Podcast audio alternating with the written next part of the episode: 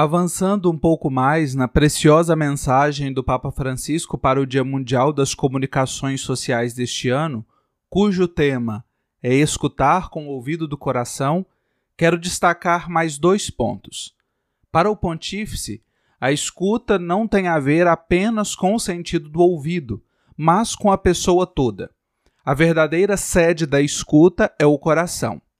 Francisco dá um passo além ao reconhecer e afirmar que entre os cinco sentidos parece que Deus privilegie precisamente o ouvido, talvez por ser menos invasivo, mais discreto do que a vista, deixando consequentemente mais livre o ser humano.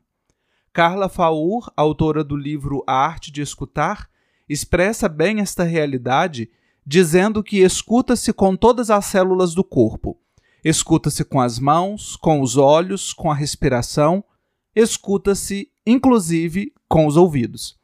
É uma chamada de atenção à sociedade inteira, por vezes esquecida da sua capacidade de audição e de escuta. Especialmente neste tempo em que tem sido tão difícil para a humanidade a recuperação pós avassaladora pandemia do novo coronavírus, a situação de conflito na região do leste europeu entre Rússia e Ucrânia e demais países envolvidos, muitas vezes é reflexo de uma falta de escuta. A escuta nos mais diversos ambientes, nas mais diversas realidades.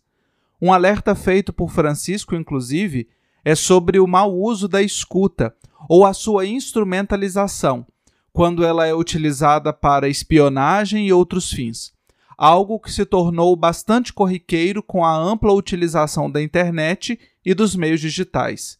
Para o Papa, é triste quando surgem, mesmo na Igreja, partidos ideológicos desaparecendo a escuta para dar lugar a estéreis contraposições. A escuta verdadeira é uma atitude libertadora. Segundo Carla Faur, quando a gente se livra do peso de ter que falar, incondicionalmente se torna mais livre.